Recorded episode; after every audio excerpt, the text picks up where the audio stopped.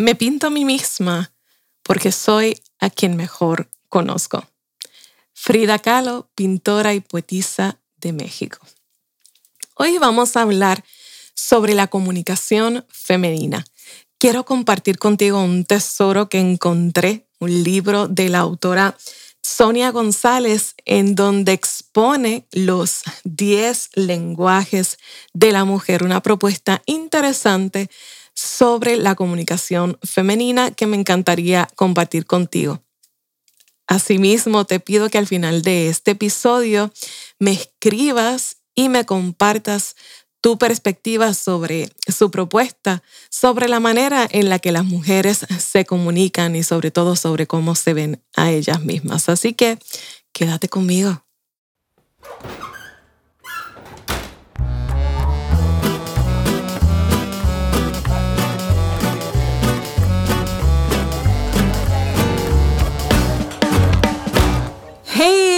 ¿Están bien?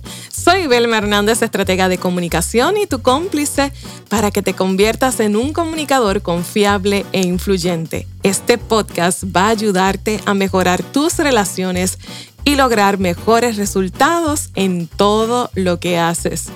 Pero antes de, de escuchar, quiero invitarte a visitar mi página en la web belmernandez.com en donde vas a encontrar herramientas útiles para ser un buen comunicador, para ser un comunicador influyente y que te perciban como un líder confiable.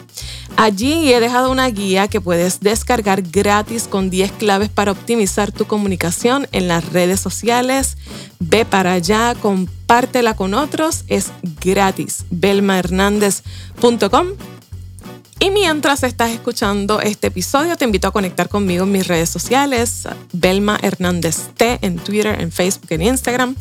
Allí comparto contigo historias, consejos y herramientas para que sigas creciendo tu influencia y los niveles de confianza en tu marca, tu organización o tu empresa. Te espero por allí para conversar. También en mi página web he publicado unos blogs recientemente. El último fue sobre el poder de las preguntas, así que te invito a que disfrutes de ese contenido y que lo compartas con otros.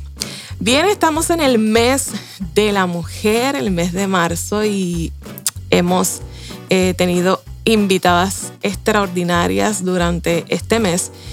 Y en esta ocasión quiero compartir contigo sobre un tema que me apasiona, que es la comunicación femenina eh, me parece desafiante, interesante conocer la manera en la que nosotras nos comunicamos mejor y en la manera en que nosotros recibimos mejor los mensajes que nos envían otros a nuestro alrededor. Así que hay un libro que te lo recomiendo, se llama La Comunicación Femenina Inteligente de Sonia González y quiero eh, compartir contigo algunas reflexiones sobre lo que he estado leyendo de ese libro. En otras ocasiones te, he dicho sobre la influencia femenina, que, la influencia es femenina. Hablamos mucho de ser líderes influyentes, pero yo percibo la influencia como femenina. Y en otras ocasiones te he dado ejemplos de cómo eh, la mujer tiene ese poder de influenciar a otros con, con esos dones naturales que tienen las mujeres y poder eh, lograr acuerdos. Eh, desde acuerdos tan pequeños como armonizar la agenda de una familia hasta acuerdos grandes como armonizar las agendas de, países, de empresas. Así de, de maravillosa y extraordinaria es la mujer cuando se dispone a utilizar sus dones para para avanzar y para lograr hacer transformaciones. Así que eh, vamos a adentrarnos un poco más en el valor que tiene la mujer para emprender, para liderar, para influenciar y transformar la comunicación femenina. Por mucho tiempo se ha bromeado sobre los excesos, sobre ese lado oscuro de la comunicación femenina. Hay muchísimas bromas sobre la comunicación femenina. Y lo más básico es el tema este de quién entiende a las mujeres. Esa es la frase más común que utilizan muchos hombres y hasta muchas mujeres también que se rinden ante ante la complejidad de su propia comunicación. Y en este libro, eh, la autora comparte algunas frases de personas importantes sobre que, hacen referencia a la comunicación femenina. Dice que Oscar Wilde dijo, él es un dramaturgo y novelista irlandés, dijo, las mujeres han sido hechas para ser amadas, no para ser comprendidas. Si usted quiere saber lo que una mujer dice realmente, mírela, no la escuche. El médico austriaco Sigmund Freud, padre del psicoanálisis, dijo, la gran pregunta que nunca ha sido contestada y a la cual todavía no he podido responder a pesar de mis 30 años de investigación del alma femenina, es que quiere una mujer. Y el Premio Nobel de Literatura colombiano Gabriel García Márquez aseguró, en todo momento de mi vida hay una mujer que me lleva de la mano por las tinieblas de una realidad que las mujeres conocen mejor que los hombres y en las cuales se orientan mejor con menos luces. Pues en este episodio vamos a intentar que nuestra audiencia comience a comprender un poco mejor a la mujer y pueda empoderarse de las virtudes que tiene la comunicación femenina. Y lo primero que debemos dejar establecido es que si usted quiere ser valorado como un gran líder, usted debe valorar a la mujer. Solo los grandes líderes mundiales han superado los paradigmas culturales y han propiciado el empoderamiento de la mujer. Y esto lo han hecho porque son inteligentes.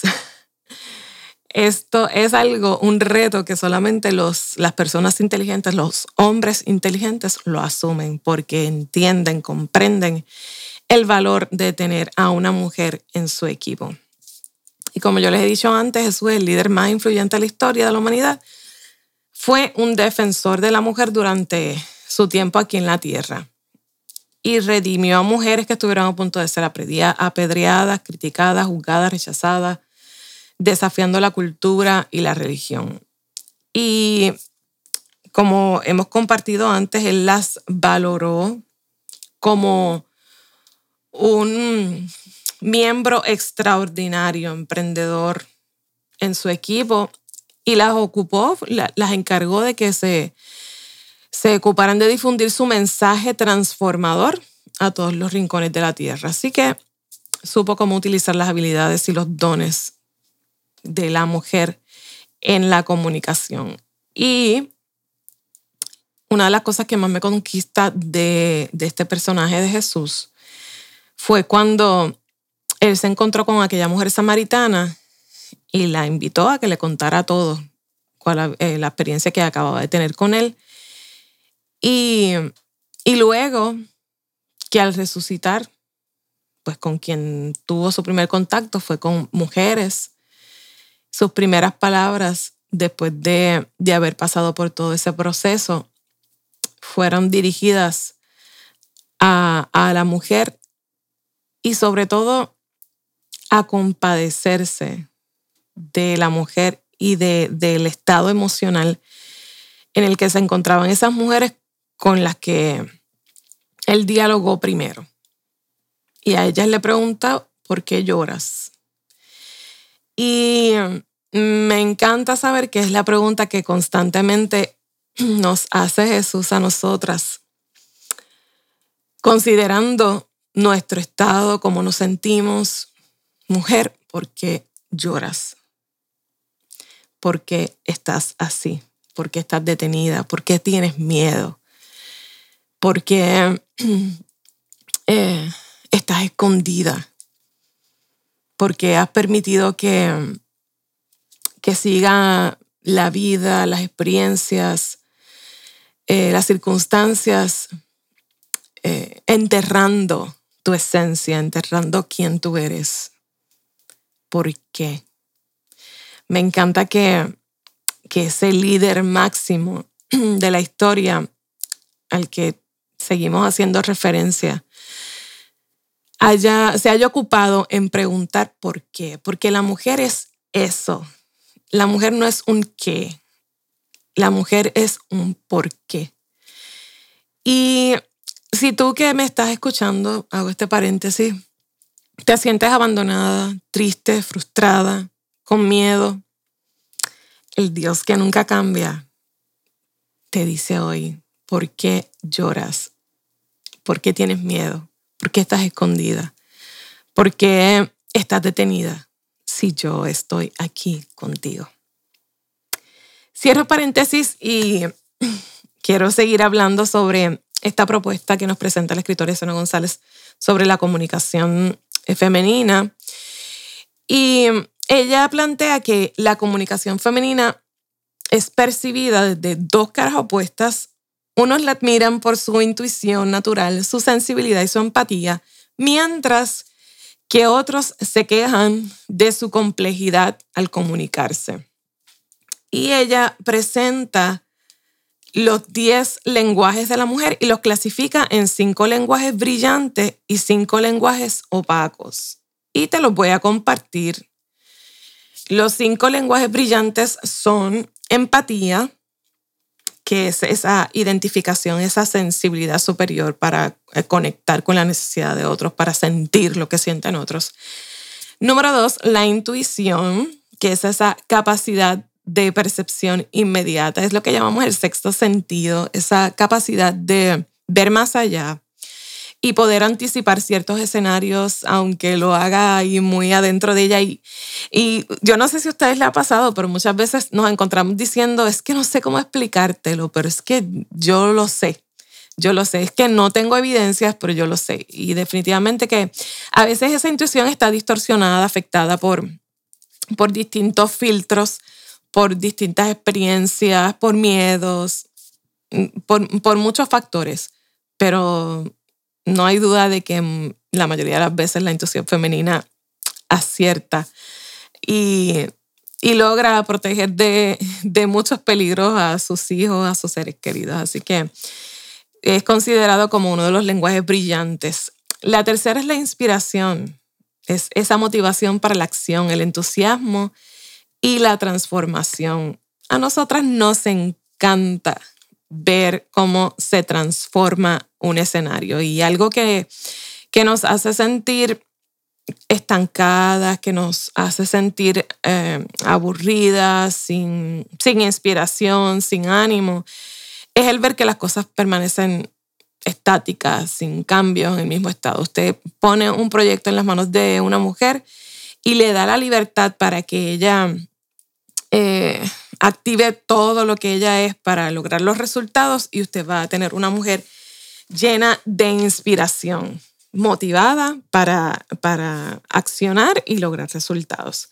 El cuarto lenguaje son las multitareas, esa habilidad para manejar varios procesos. Somos multitasking.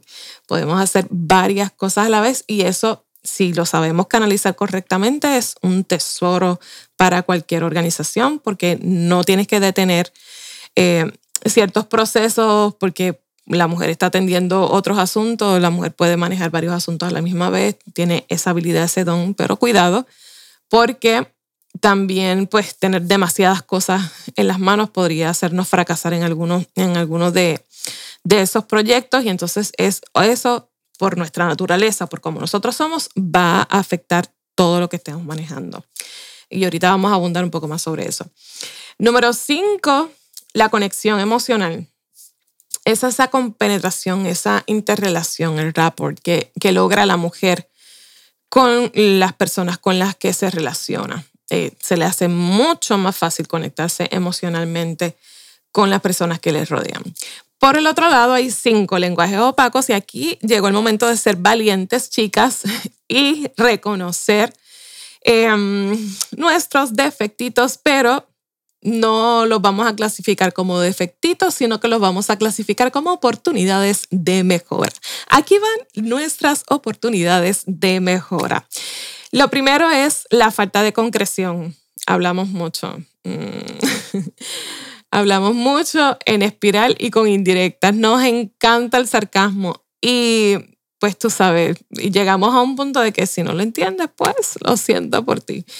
Pero eh, necesitamos mejorar ese asunto de, ser más concretas. Hay muchos escenarios eh, del ambiente profesional que requiere concreción y que no demos tanto la vuelta a las cosas, que hablemos directo. Hay para, para ser comunicadores efectivas necesitamos dejar a un lado las indirectas y hablar directamente de nuestras emociones, de cómo nos sentimos, porque todo el tiempo estamos pretendiendo que los demás asuman lo que estamos sintiendo cuando la mayoría de las personas con las que nos relacionamos necesitan que nosotros verbalicemos concretamente qué es lo que nosotros estamos sintiendo.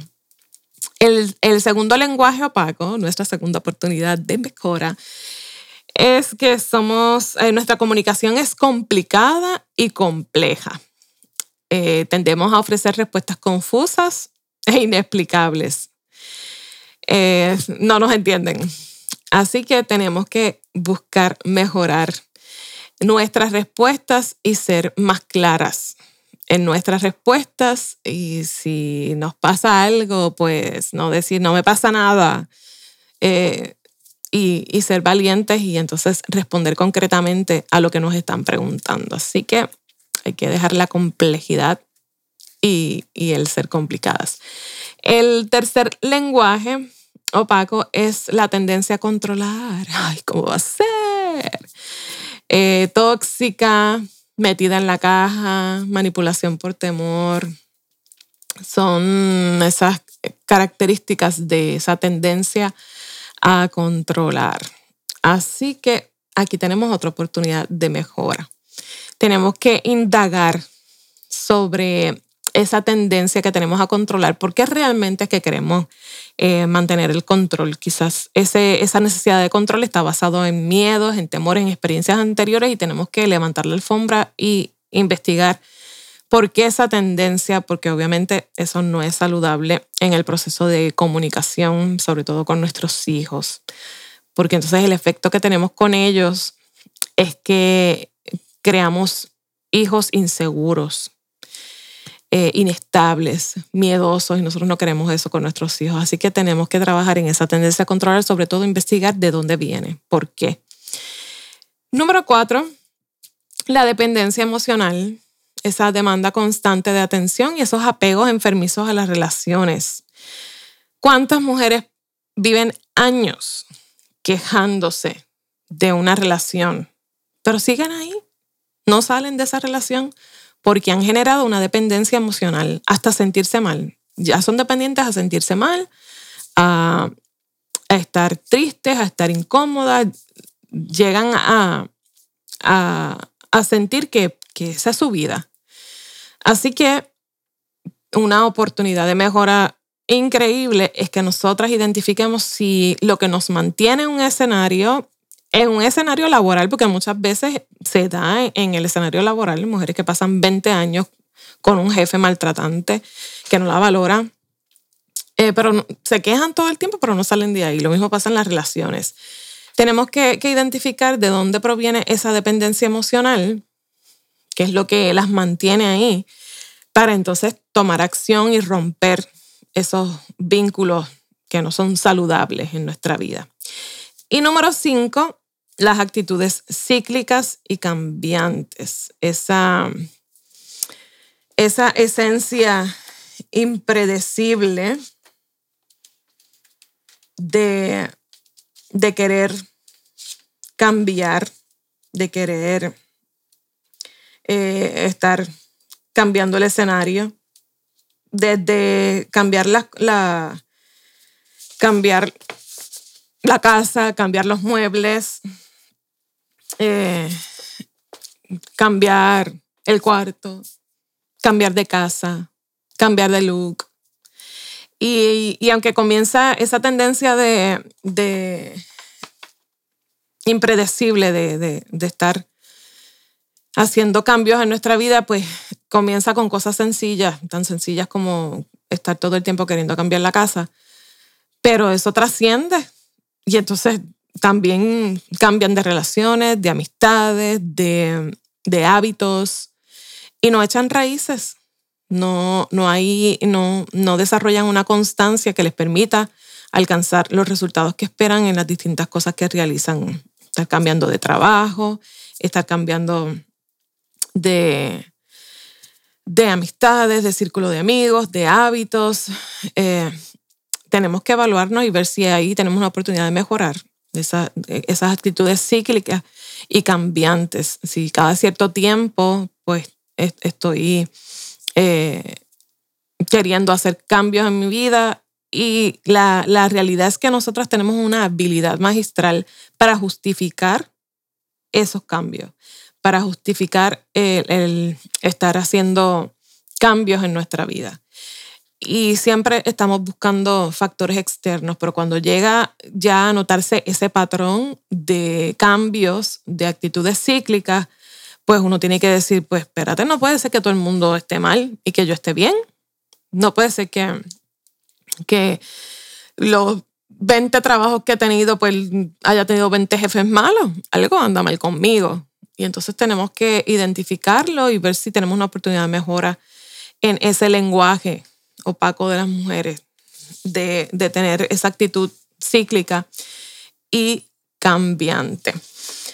Y finalmente, ahí te dejé un buen espejito para que eh, evalúes si tú estás reflejada en, en esos 10 lenguajes de la mujer y, que puedas fortalecer y validarte en esos, en esos que son brillantes y positivos y que puedas entonces tratar de mejorar esos lenguajes opacos que, que caracterizan a la mujer.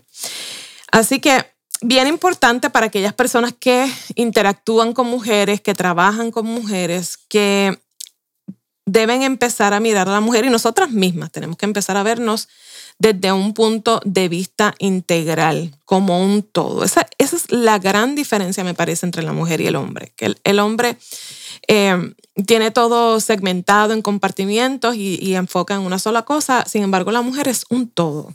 Y tenemos que nosotras trabajarnos desde el todo y también que las personas que, interactúan con nosotros nos perciban como un todo, como algo completo, algo complejamente extraordinario. Así es la mujer. Y finalmente, la autora nos da unas recomendaciones concretas sobre la comunicación femenina y nos dice que la mujer cuenta con fortalezas comunicativas suficientes para opacar, para esos lenguajes, valga la redundancia, opacos y que pueda ser brillante, llevarla a brillar. Así que los dones y los lenguajes brillantes de la mujer son tan extraordinarios que pueden subsanar esos lenguajes opacos que ella trae también en su paquete. Tiene debilidades que deben ser vistas como una oportunidad de mejora continua. Y si nosotras nos manejamos con esa apertura, yo creo que la mayoría de nosotras las mujeres tenemos esa capacidad de tener la apertura de mejorar, de cambiar, de aceptar la crítica y cambiar. Pues eso resulta extraordinario para cualquier organización y para cualquier sistema familiar. Eh, la mujer necesita enfocarse más en concientizar y desarrollar sus competencias comunicativas a partir de su ser. Y, esto es muy clave. Y es muy notable en los entrenamientos que se realizan con mujeres y con hombres. Con el hombre eh, tenemos que manejarnos un poco más concretos y más, uh, más enfocado en el resultado con la mujer tenemos que trabajar desde su interior, desde su ser, desde su esencia, porque la, mujer tiende a, a, inundar con lo que ella es todo lo que hace. su esencia tiende a marcar todo lo que hace. Puede hacer muchas cosas a la vez, pero lo que ella es, cómo ella se siente, cómo ella se percibe, cómo ella se ve, todo eso incide en todo lo que ella hace. Así que es bien importante que tengamos eh, esa en cuenta, esa, esa diferencia entre la comunicación femenina y la comunicación masculina, sobre todo a la hora de desarrollar nuestras estrategias de comunicación, nuestros planes de comunicación. La mujer se comunica desde su ser, desde su esencia, el hombre se comunica más enfocado hacia los resultados que quiere eh, lograr. Así que espero que hayan disfrutado este episodio, que les sirva de un espejo para que puedan evaluar cómo están sus lenguajes, si tiene más opacos, si tiene más brillantes, si tienes que trabajar más en, esas deficiencias que tiene tu comunicación o si tienes que entonces fortalecer esas, eh, eh, esas eh, virtudes que tiene tu comunicación. Y que, que puedas utilizar esta información para comenzar a mirar la comunicación femenina desde otro punto de vista y considerar considerar los valores y las virtudes maravillosas que tiene la mujer a la hora de comunicar. Así que no te sientas sola, amiga, no te sientas solo, amigo, si te toca trabajar con mujeres. Créeme que, que la complejidad de las mujeres resulta en un plus extraordinario para cualquier organización y para cualquier sistema, porque las mujeres ven la vida desde una perspectiva maravillosa, que siempre suma, que siempre añade y que siempre eh, logra lo que se propone si, si se siente en la libertad, si se siente libre de ser quien es. Gracias por el apoyo que me das compartiendo este podcast con otros, haciendo tus reviews y tus comentarios sobre lo que piensas de lo que hablamos. Hoy me encantaría escuchar qué ustedes piensan sobre la propuesta de esta autora. Eh, con respecto a la comunicación femenina. Puede ser que no estés de acuerdo con, con lo que ella plantea, puede ser que sí. No te olvides de suscribirte si no lo has hecho y escríbeme si necesitas que te ayude con algo en particular. Nos escuchamos la próxima semana. Hasta entonces, sé lo que quieras ser, pero no te olvides de ser confiable porque tú eres el mensaje. Hasta la próxima.